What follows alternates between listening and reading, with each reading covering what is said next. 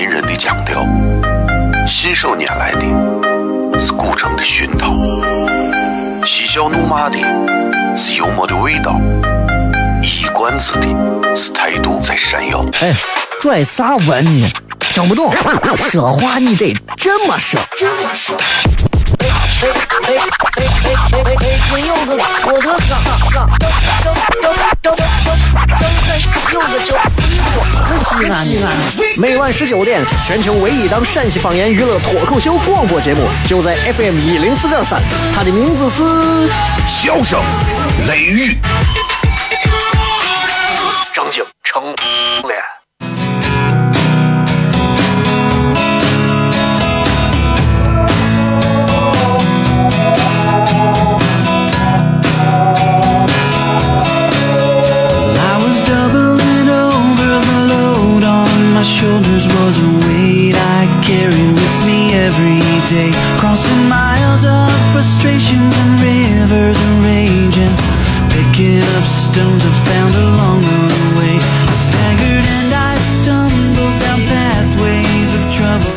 好了，各位好，这里是 FM 一零四点三西安交通旅游广播，在每个周一到周五的晚上的十九点到二十点，小雷为各位带来这一个小时的节目《笑声雷雨》。各位好，我是小雷。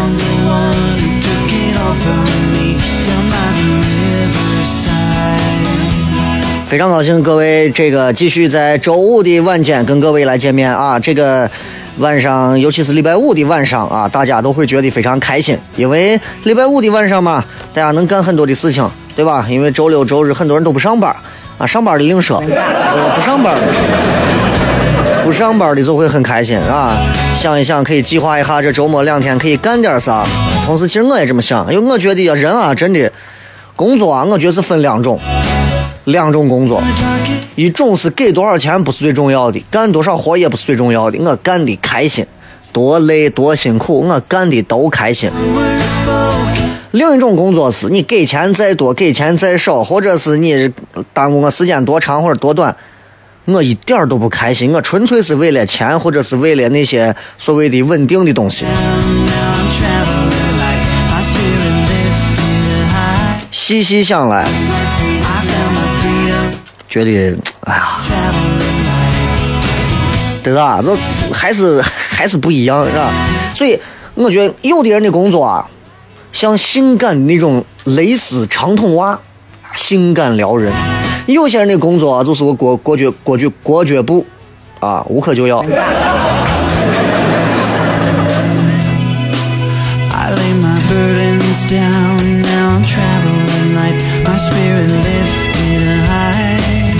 今天是一个没有啥意义，被人造出来一个有意义的日子，叫做五月二十号。五月二十号其实是咱中国人喜欢说五二零，真的，我说中国人的这个文化啊，已经糅杂到一个可怕的地步，是吧？可怕吧？你说已经到了这种地步了，就是只要是跟汉语有一点我爱你，你爱我有关系的，哎，这都可以。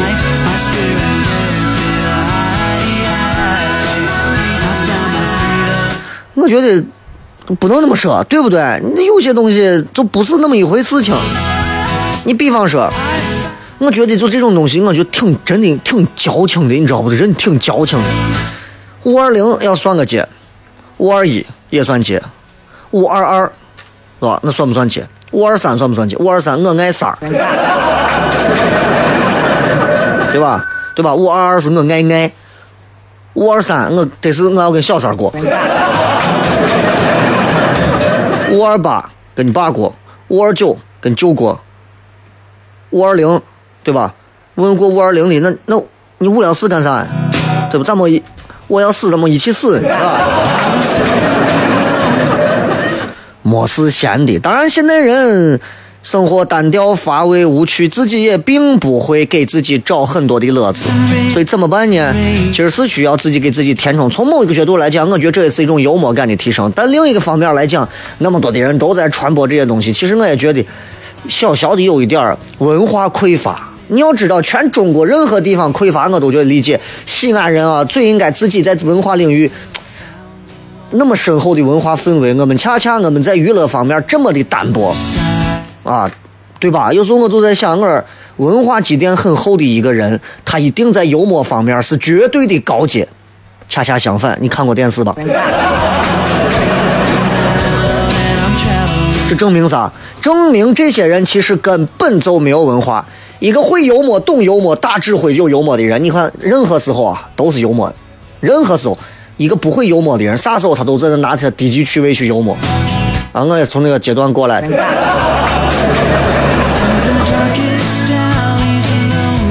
今天的直播贴互动话题很简单啊，就是你觉得西安哪个地方最让你魂牵梦绕？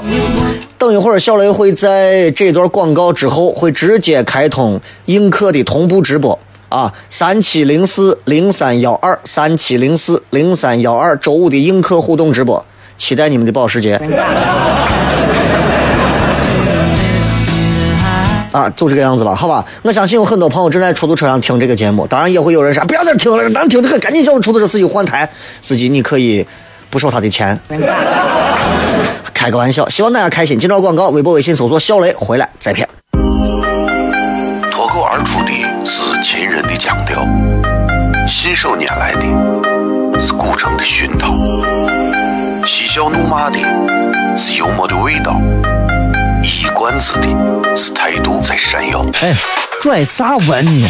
听不懂，说话你得这么说。这么说。哎哎哎哎哎哎！又个郭德纲，整整整整整整整又个九西安，每晚十九点，全球唯一档陕西方言娱乐脱口秀广播节目，就在 FM 一零四点三，它的名字是《笑声雷雨》。成了。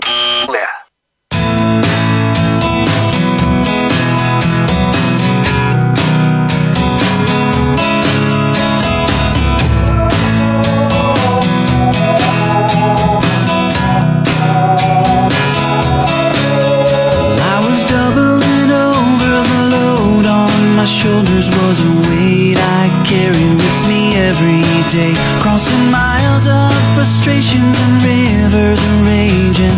Picking up stones I found along the way. I staggered and I stumbled down pathways of trouble. I was hauling those souvenirs of misery.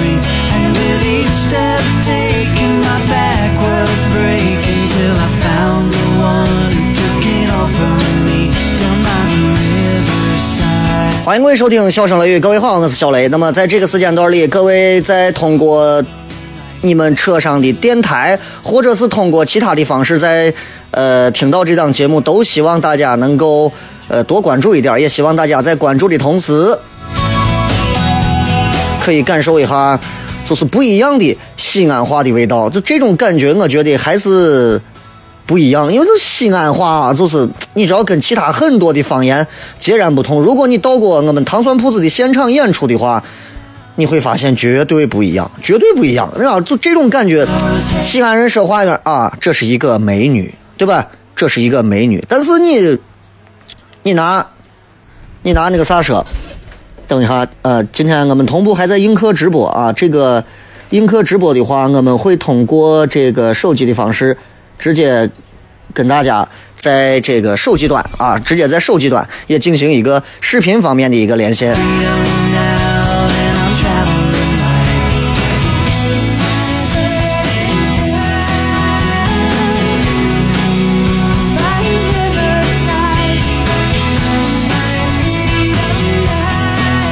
比方，我觉得西安话为啥会让大家觉得，就是西安人特别爱听西安话，西安人是没有办法去。去去去去忘掉西安话，而去说其他的话。比方说，比方说，你看，比方说啊，比方说，呃，这是一个美女。我昨天见到了一个女孩子，她长得好漂亮。我见到她第一眼的时候，我就希望能够和她在一起。我觉得我应该会因此而一生都坠入她的双眸当中，永远也拔不出来。这是。这是这是普通话，大家一听到，就这么一段描述，这跟西安啊，就是毫无关系，你知道吧？真的，跟西安一点关系都没有。但是如果是西安话一说，西安人就特别知道你的真诚到底在哪儿，你知道吧？你比方说，你比方说，我昨天盯见了个妹子，哎呀，这妹子长得啊，真的是太正经了，真的，我觉得我这辈子都死她眼睛里，真的。如果可以的话，我决定拿我这后半生啊，真的就交代给这女娃了，就看这女娃愿不愿意给我一个表达和表白的机会。如果可以的话，我现在就死她面前。西安话，所以在很多时候，我经常说，我说西安话要说比较，比方说洋气，或者西安话应该怎么样洋气。很多人说小雷你这话不标准，我说了洋气。何为洋气？就是其实小雷讲的并不是标准西安话，但是他是一种，我讲的是比较。带着普通话基础上有西安话味道的，而且从城里头的某一些地方，只有西安城里的某一些地方讲的是西安话，所以拿出那一部分的一些语言，再加上周边我是东郊的，然后再加点南郊的，再加点长安的，再加点宝鸡，对吧？都带到一起，尽可能的能凸显出西安人说话的一种呃心态和语言特色，就是这个样子。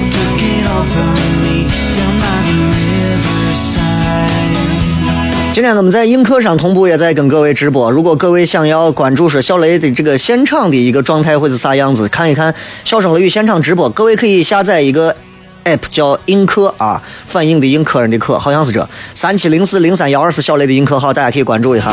其实现在通过映客方式来直播广播节目的人，我不是第一个，应该不是第一个。但是呃，这样一档节目当中，很多朋友会觉得呀，小雷在这个后头得是念报纸或者是念杂志，你会发现啥都没有。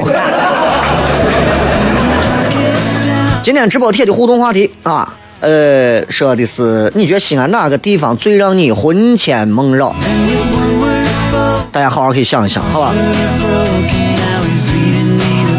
同时，今天我们也会给大家在这个节目当中啊，也会呃同步同步给大家送出我们的这个年卡，旅游年卡，大家可以在小雷的微信平台里头说呃搜索“小雷”两个字，在微信里找到小雷个人微信公众平台，然后直接说。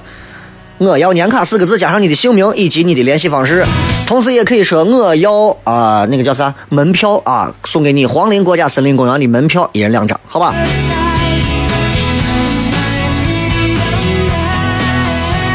来看一看各位在微信平台以及微博上大家发来的一些好玩的留言。呃，这个人说雷哥在啥地方可以买票听你的现场啊？呃，你们通过关注小雷的微信平台，或者是糖蒜铺子这样的一个微信平台，我们会在每个周四晚上，暂时啊是暂时是在周四晚上做演出，周三晚上卖票，基本上都是这样。然后现场可能只有六十到七十张票，所以票本身不多。如果各位感兴趣的话，可以提前去抢一下票。啊，因为这个票价也非常低，但是所有看了现场的朋友会觉得还是非常值得的。原因有一点，就是很多人说评价是觉得小雷在现场的这半个小时的演出超过一个小时的商演的水准。我不知道这是骂我还是夸我。今天今天白天的时候还在拿这个拿这个呃手机直播，还直播一会儿这个录像。下午在录的是电视节目，晚上是做广播节目，所以其实一天走下来，其实也挺疲于奔命，也有点辛苦。所以有些时候我觉得工作一定是要有效率的，没有效率的工作，真的我宁可不要这个工作。我就觉得现在尤其是做媒体、做娱乐这些东西啊，一定是要有灵气在里头。没有灵气的工作，你是出不了活的。你看摊煎饼果子，人家都还在旁边放的都是那蹦哒吧蹦哒吧，都是这，是吧？所以，所以，哎呀，真的啊，还是还是还是完全不一样的一个状态啊！呃，所有所有朋友，这个在哪个频道听？FM 一零四点三，大家如果拿手机可以在这上面直接搜。好了，接下来我们片点正事儿，看一看各位发来的各条好玩留言，好吧？周五是全程互动，所以来主要来回答各位发来的一些有趣的留言。这个是雷哥，呃，在外地工作好几年了，总是会想起在西安住的父母，总觉得自己不够孝顺。你觉得我要不要回到西安重新找一份工作？但是外头东西我又丢不下。我记得以前有一个广告啊，那个广告叫做“混的不好我就回来，呃，不回来还是回来，我不知道。”对吧？混的不好，我就如何如何了，啊！其实很多年轻人觉得在自己有生之年里头离开父母、离开家庭，出去远行一下是非常好的一件事情。而实际上真的有那么好吗？或者说你真的认为你就具备这样的能力吗？或者说你真的觉得就对劲儿了吗？这个事儿就就是那么回事儿吗？你你太把自己高看了，真的。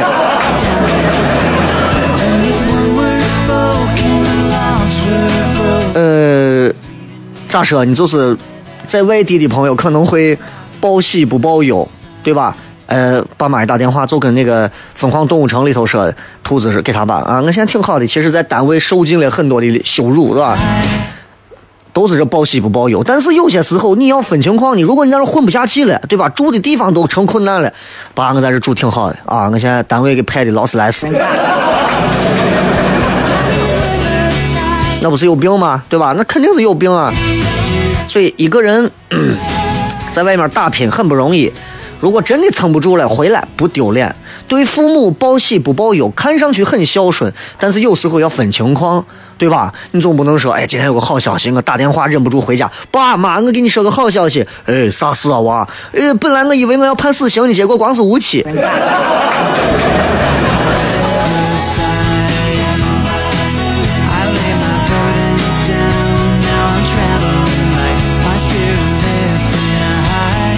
讨厌的。有些时候啊，这个这个真的思维角度很重要。你看这位朋友说：“雷哥，我如何能像你一样啊，巧舌如簧？比我能说会道的人太多了，包括在映客上的各位啊，一个一个能说会道的真的非常多。只不过，只不过我把有一些事情往更专业的领域上做了一下，明白吧？往更专业的领域上放了一放。但这并不代表说很多朋友都觉得。”啊，那雷，人家小雷天天说节目做节目，不是话多，并不代表会说话；巧舌如簧也并不代表着是伶牙俐齿。你要明白这个道理。很多时候思维模式很重要。我这个人思维模式跟很多人不一样，所以你听现场脱口秀干啥？你会发现跟他们聊东西不一样。很多长辈会认为，比方说吃饭的时候你玩手机是个坏习惯，对吧？吃饭的时候，哎，那会儿玩手机啊干啥的不好，尤其一边吃饭啊一边这样玩手机。很多人都会给，包括给自己的家人也会也会说，我就玩手机有啥问题吗？争吵啊或者啥没有必要。我的一个角度，我就认为，我就觉得，我只不过这不是这不是吃饭时候玩手机，这是俺们是玩手机的时候不忘了吃饭，对不对？那叫事儿吗？那就不叫事儿。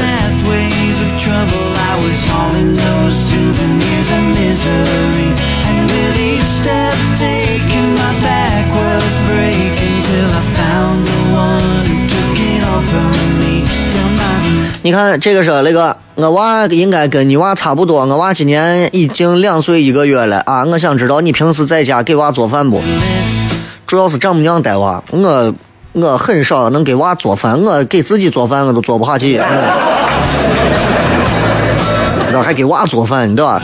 所以所以这个就很难，你知道？还有一个问题就是，现在就是像我娃应该都是一零后啊，我院子里头有零零后的娃。然后经常碰到他们父母挑挑剔说：“你现在这娃，越来越挑食，挑食挑的严重，不吃豆腐的，不吃青菜的，不吃豆角的，不吃胡萝卜的，不吃啥都有。”然后我仔细琢磨了一个问题，我发现啊，还不太一样，还不太一样，就是，呃，我们那会儿挑食比较少，除了因为可能吃饭上真的好吃的东西就那么几样之外，我爸我妈啊，我爷我奶家里人做饭确实都好，都个顶个的好，做面啥没问题。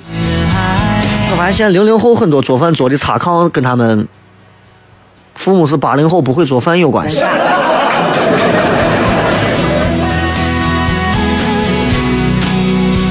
再看这位叫做伊人木下说那个，呃，在单位单位工作有几年的时间了，只不过有些时候我总认为自己不很不，只不过我总认为自己好面子啊，不太好去拒绝别人，该怎么办？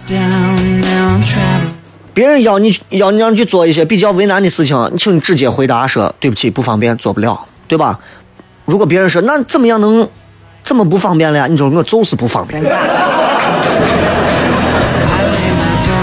你说人家还问你那到底咋不方便嘛？那你就告诉他，你的要求让我把不下，没法方便。接着广告，笑声雷雨，回来再骗。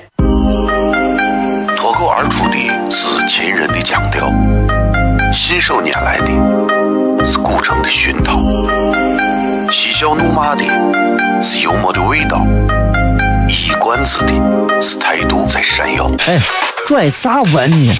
听不懂，说话你得这么说。这么说。哎哎哎哎哎哎哎！金柚子，我的个个个个个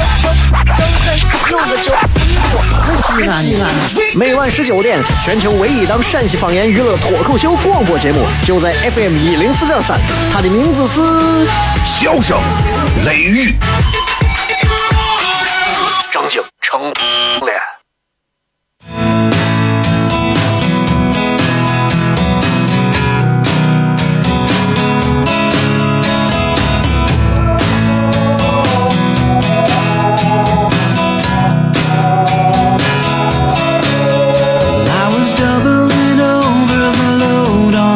来，继续来看各位发来的一些好玩的留言。呃，这个说雷哥，你喜欢书法吗？你对书法怎么看？我最近觉得人啊，想要人，我最近觉得人如果想提高自己的文化品格，一定要会书法。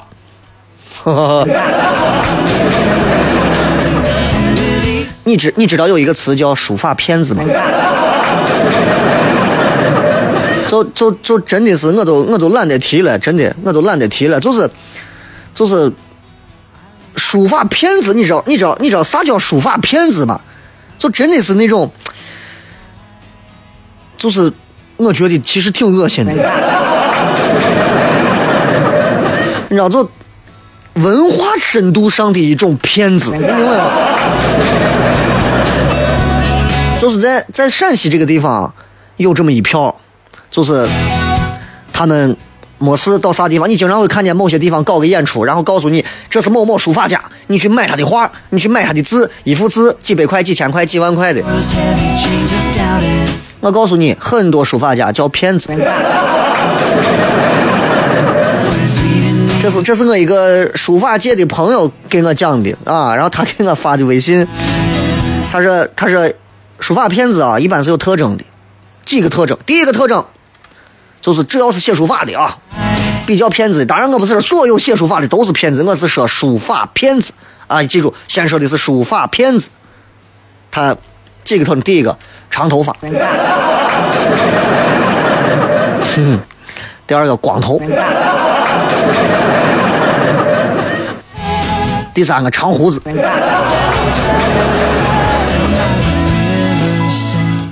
第四个。穿古装，记住，anytime 啊，任何时候，只要一个骗子想要骗你，他一定没有什么内在的东西。啊，比方我说我要给你讲一段脱口秀，我真的能讲半个小时、一个小时，对不对？但是骗子不一定，骗子给你弄书法，他弄不了，他骗不了你怎么办？他要包装，怎么包装？他把自己包装的就外在形象包装的很有实力，很有修养，啊，就是那种感觉。而实际上，真正有实力的书法家，你去看看有几个人是打扮的神经病一样？很少，真的真的很少，非常少。所以在江湖上，现在西安啊有很多，你看书院门啊、北林这，你总流传着有这么一些所谓的书法骗子。比方说，第一个。嘴子撂的多大的，真的脸皮比城墙拐角还厚，真的。任何场面上，这帮人脸皮厚到啥地步？我对见过，俺们一块吃饭，有一些这个大老板啥的，然后人家在我说话干啥？从来是脸不红心不跳，在我给你吹，而且吹的那个牛，就让人感觉牛都羞。一会儿说一说秦皇汉武，一会儿说一说周秦汉唐。一会儿就是说我跟某个大师如何，我是某个大师的底下的如何如何。一会儿讲哪个省委的，哪个军区的，哪个市委的，哪个香港、台湾的，哪个国外的谁？一会儿李嘉诚，一会儿王思聪，有没有？有没有这样的？你就会发现，这从聊了一圈，你说呀，这这太猛了嘛！一毛跟书法有关的事情都没有，对不对？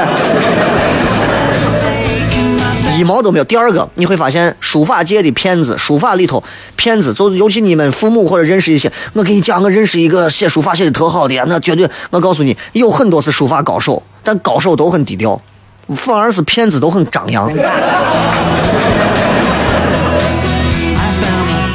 背景深，头衔多，这个东西，呃，这是顺口溜。背景深，头衔多，这样的事情很好说。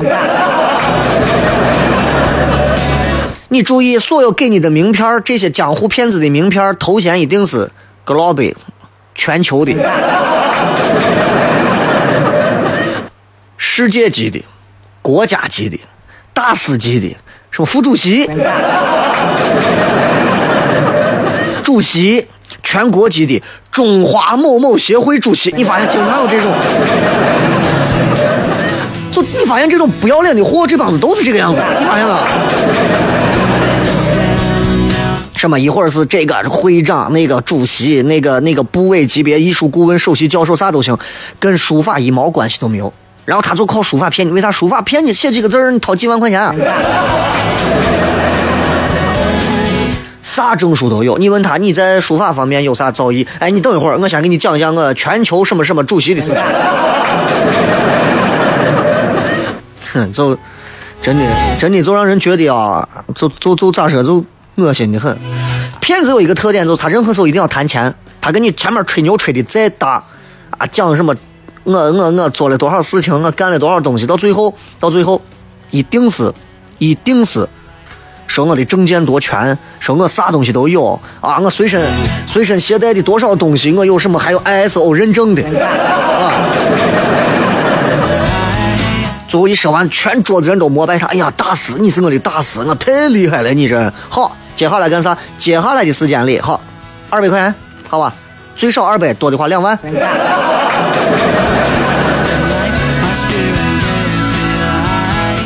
脸都不要了。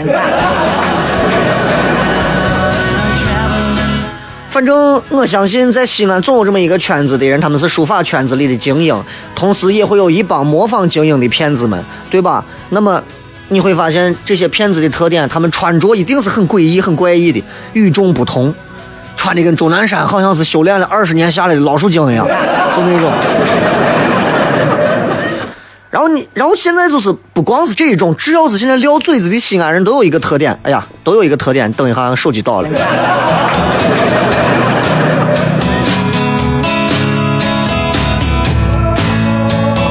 就都有一个特点。这个特点是啥呢？就是都要装着自己认识某某高僧、某某道长。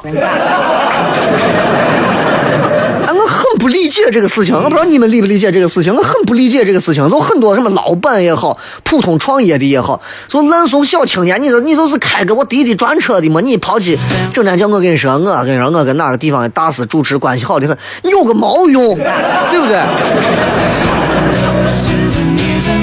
你说我认识王菲、谢霆锋、范冰冰，你说我还能觉得，呃，这咋着？你认识个大师，你咋？你认为你就被开光了吗？对不对？同意的话，各位可以摁一下喇叭，同时送点东西。开玩笑啊，继续继续来讲，就是就是书法界的骗子啊，真的挺多的。而且你会发现，书法界以书法界为主，这种文化骗子有一个特性，这个特性就是他们特别特别喜欢给自己起一些魂名或者绰号。比方说，有的人画猴，他就管自己叫猴王；有的人画猫，叫猫王，猫王。哒哒哒哒哒哒哒。哒，俺们太子白子白子的猫王。要不然就是华夏第一笔，天下第一第第一支笔，或者是三秦一绝，或者是啥啥笔的创始人，中国啥啥啥，东方啥啥啥。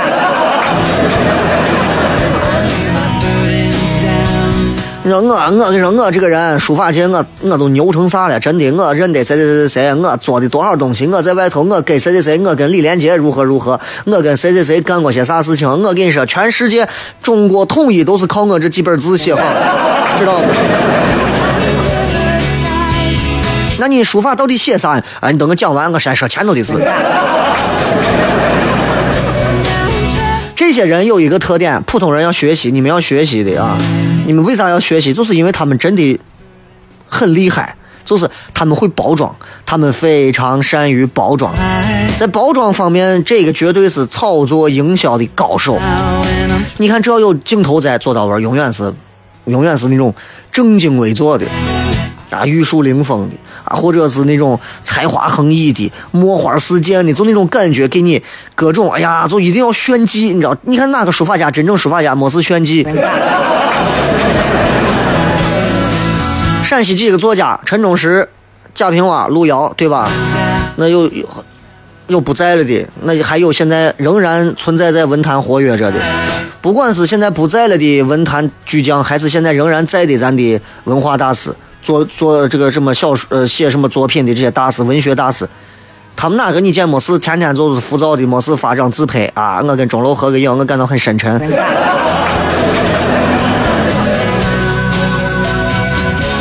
没有这样的，从来也不会有这样的，明白吧？所以所以大家要明白，你真的有些事情有些事情你要看清楚，有些文化骗子我骗人啊，真的是这。尤其我跟你讲，尤其书法界里头是那种啥，就是。这帮怂在在书法界啊，写书法很多人都要先从古人的这个当中要去临帖的，知道吧？要先按照这个古人的帖去临帖，把自己的现代字体要慢慢纠正人啊古古风颇有古风的那种字体。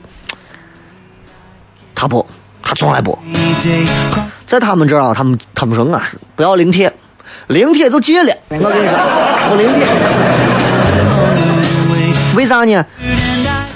写个福字，对吧？寿星拄拐；写个佛字，有人跪地；写个马字，哎呀，这个什么奋笔疾书的；写个竹字，是一走一顿的；写个龙字，啊，什么金蛇狂舞的，等等等等。功夫不到家，炫耀一定要到家。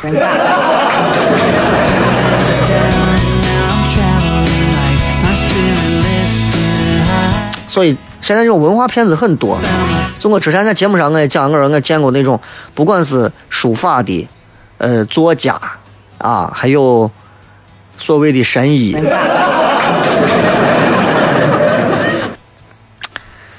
哎呀，这神经病现在真的真的多，所以大家真的啊要擦亮眼睛，你不敢任何时候，对吧？这里是 FM 一零四点三西安交通旅游广播，每个周一到周五的晚上的十六点到二十点，小雷为各位带来这一个小时的节目《笑声雷雨》。各位好，我是小雷。呃，并不是所有的朋友啊，并不是所有的朋友在这个时间段里头都会在听这档节目，同样也并不是所有的朋友都会在这个时间段用映客的方式在看到现场小雷在直播节目。但是这些都不重要，最重要的是只要你们听了或者是看了，获得一份不同寻常的快乐就够了。啊，这个节目永远是还是有一些争议的，有人会觉得哎是粗俗、俗、无聊。我就在想，你们除了这几句话，没有新的一些批批判性的词汇指到我的头上吗？比方说，你们可以说我这个人没有文化，我承认；你比方我这个人没有学历，我承认；你比方我这个人能力也不足，我也承认。你说这个人俗，对吧？吃喝拉撒睡，我成天都要经历，我就是个俗人，你让我咋弄？很尴尬，你知道。再来看啊，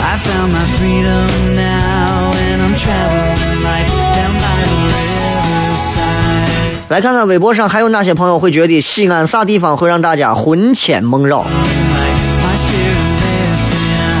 还得再读一会儿啊。大王说，远在他乡才发现，我的大西安的一切都让我魂牵梦绕啊！那是，这是我的太已经饿慌了。这个 Eleven 说，感觉令人最舒服的是有一路，特别喜欢一路的法国梧桐，林荫的感觉让人早早的情绪静下来。但是修地铁破坏了这条路的灵魂魅力。可是你要这么想，地铁里头永远晒不到呀，不用说。换个角度，城市还是会更美好。进段广告，马上回来，笑声雷雨，最后的互动。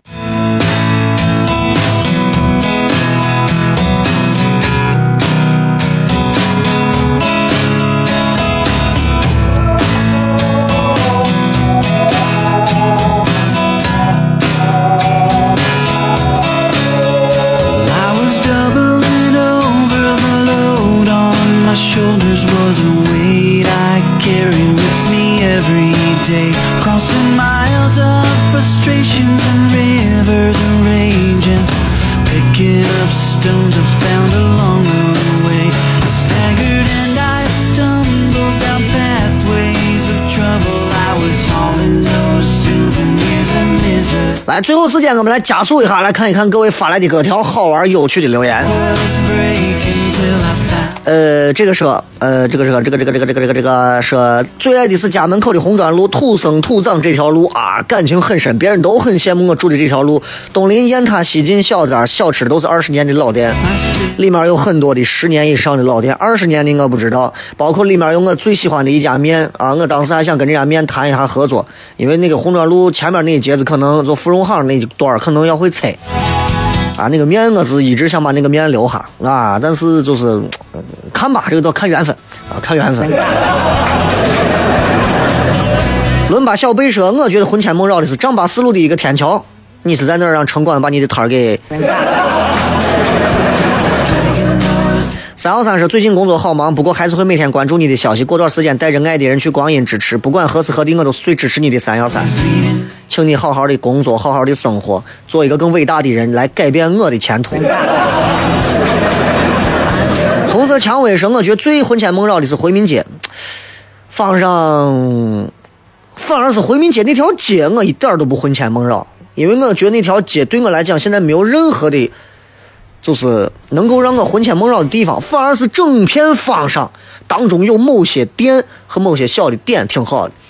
呃，今天、明天我休息两天，后天、大后天、周一、周二的这两天节目呢，因为我要出个差，所以四天的时间，周一、周二的节目我们可能是重播，所以大家可能会从周三晚上才能听到节目啊，所以下周可能能听到节目的只有直播节目应该只有两期，但是啊，明天、后天这四天的时间，我会抽空给大家去做一些映客上的直播，各位也可以来关注我的映客号，叫三七零四零三幺二三七零四零三幺二。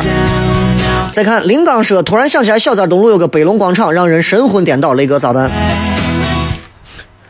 北龙广场有啥好神魂颠倒的？这个我都没有办法去解答，你说。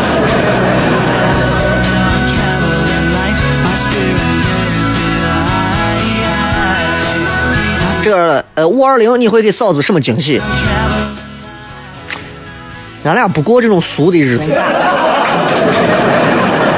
对吧？不过这个俗的日子，我真的觉得你是就是五二零五二一，你真的这个这天登记了，真的有啥用吗？就迷信到这个地步了吗？已经。你们真的对你们的婚姻、对你们的爱情，真的已经到了自卑、到了没有自信到这个地步了吗？有些时候，其实咱跳出这样一个热情的感觉，想一想，其实有一点小小的矫情。五二零适合给二十岁左右的年轻人发，所以没有啥惊喜啊，就是明天开始可能就带着他一块出去发嘛。这个呃说。张建超说：“外地河北人表示没有发言权，是河北什么地方呢？我喜欢听河北的保定话，然后那个还有那个叫啥？哎呀，那个叫啥？就是今天跟跟我一块上节目，小民，呃，都市热线小民，他也因为他也是河北人，所以他讲西安话，我恨不得就死在他面前，你知道吧？你知道，所以所以真的感觉还不一样。来再看啊，四叔说，我最魂牵梦绕的地方是凤岐山。你是这一段时间别人让你死气死气死气，让你说多了，所以你，所以你对凤岐山这个地方已经早有深交已久的。凤岐山其实是一个很有文化特色的一个山，只不过凤岐山底下有一大片的公墓，知道吧？但是那个山，那个山它是有一个神话传说的，相传啊，反正我忘了，某人到这个地方，最后因为凤凰怎么怎么来这个地方搭救了他，给他指了条道之类这样的东西。凤岐山那个地方风风水很好，我忘了底下的是叫金鱼沟，反正我不知道，反正凤岐山我去过，我觉得还是有风水，因为废话，你风水不好的地方，谁会在那弄公墓，对吧？霸气说，呃，东门的早市，东门早市，我真的，我作为一个东郊人，我真的没有太经历过，我不知道东门的早市到底有多好，啊，就像是大家去。每周有两回的那个西安的那个那叫西仓，对吧？大地说必然是我大西体了，是西安体育学院的意思吗？今天录像的时候还来了一个西安体育学院舞蹈系的研究生的妹子，哎呀，肤白貌美，前凸后翘。他跟他妈，他跟他妈两个人同时上来抽奖啊，然后他妈就说呀，小我就喜欢小磊这小伙子，要可以的话拿去当女婿。我就给他，我说这个我没有问题，回去跟我媳妇商量一下。你看你你女子要是能把娃一块带下，就我对体院女娃的改变，其实是从这两年才开始的。头几年的时候，我觉得体院无美女，你知道吗？这两年我发现体院美女很多，甚至是超过了音乐学院和美院，就很奇怪。我看体院真的漂亮妹子真的很多。我为啥要聊漂亮妹子？喜新革面说，我觉得环城公园小时候我们都叫树林子，在里面一玩就是一天。那你是跟坏男娃一块玩吗？五月的陈小哈说李家村那个野院啊，小时候老是偷偷跑进去带蛐蛐，还掉进去过后面那个小池塘里头。哎呀，那个那个那个地方，那个地方我不是太了解，但我老路过过，我不知道那里头是啥样的。只有在那个地方居住过的人才知道。就像我东郊的，我可能了解木材加工厂。这个范特西说，小寨附近所有好吃的魂牵梦绕，龙首村夜市的地方，最不喜欢南嗓门那边整天丢东西。因为人一到南嗓门，可能就会迷失自己，你知道吗？小寨好吃的不少啊，龙首村夜市好吃的也不少。比方说，有一个大胡子整天在外卖那个熏肉大饼。失血葫芦娃说：“雷哥，你有没有去过 Baby Face？雷哥去过没有？给我们这些没有去过的讲一讲。这些夜店啊，我跟你讲，我上一回最后一次进夜店，我已经想不起来是啥时候了，但是应该是粉巷这一块的哪一个夜店，但是至少应该是在五年前。昨天我才非常不要脸的问别人说：“请问西安的是有一个还挺昂贵的，修的跟墓一样的一个 一个夜店，叫个什么雀？”你们不用帮我补足前一个字，其实我知道，我不想说出来。这个建小建说，从陕西的相声里头听说吉祥村不错，很休闲，但一直没有去过。我不知道你们听哪儿的相声，陕西的相声，如果给你讲吉祥村不错，我觉得这个段子有点污。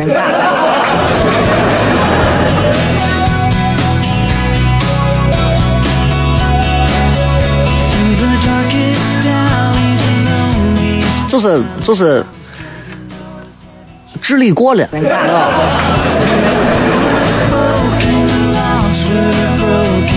这个兴趣使然说操场坡夜市菠菜面大操场坡啊啊，这都算这都算这都算，包括还有这个这个叫啥？这个大鹏说你是映客的推手啊，这一位朋友好像还是一个工程师啊，那能不能大家合作一下？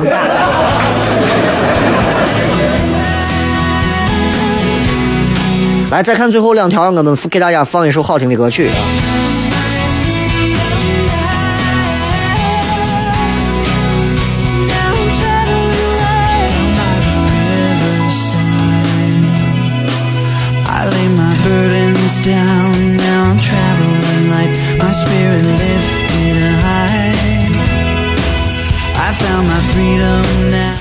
哎，这个是，这个是，呃，叫我看，嗯，南小巷的公交站，西安的公交站其实能勾起我很多的回忆，因为曾经我坐了很长时间的公交车，每一个公交站都有我刻的一个“到此一游”。开玩笑，没有真的，不是。呃，这个是法门寺的那个建筑，丑的让人神魂颠倒。法门寺原汁原味的法门寺，相当让人觉得震撼。但是修了之后，看上去路更宽了，实际上，对吧？人人工建筑。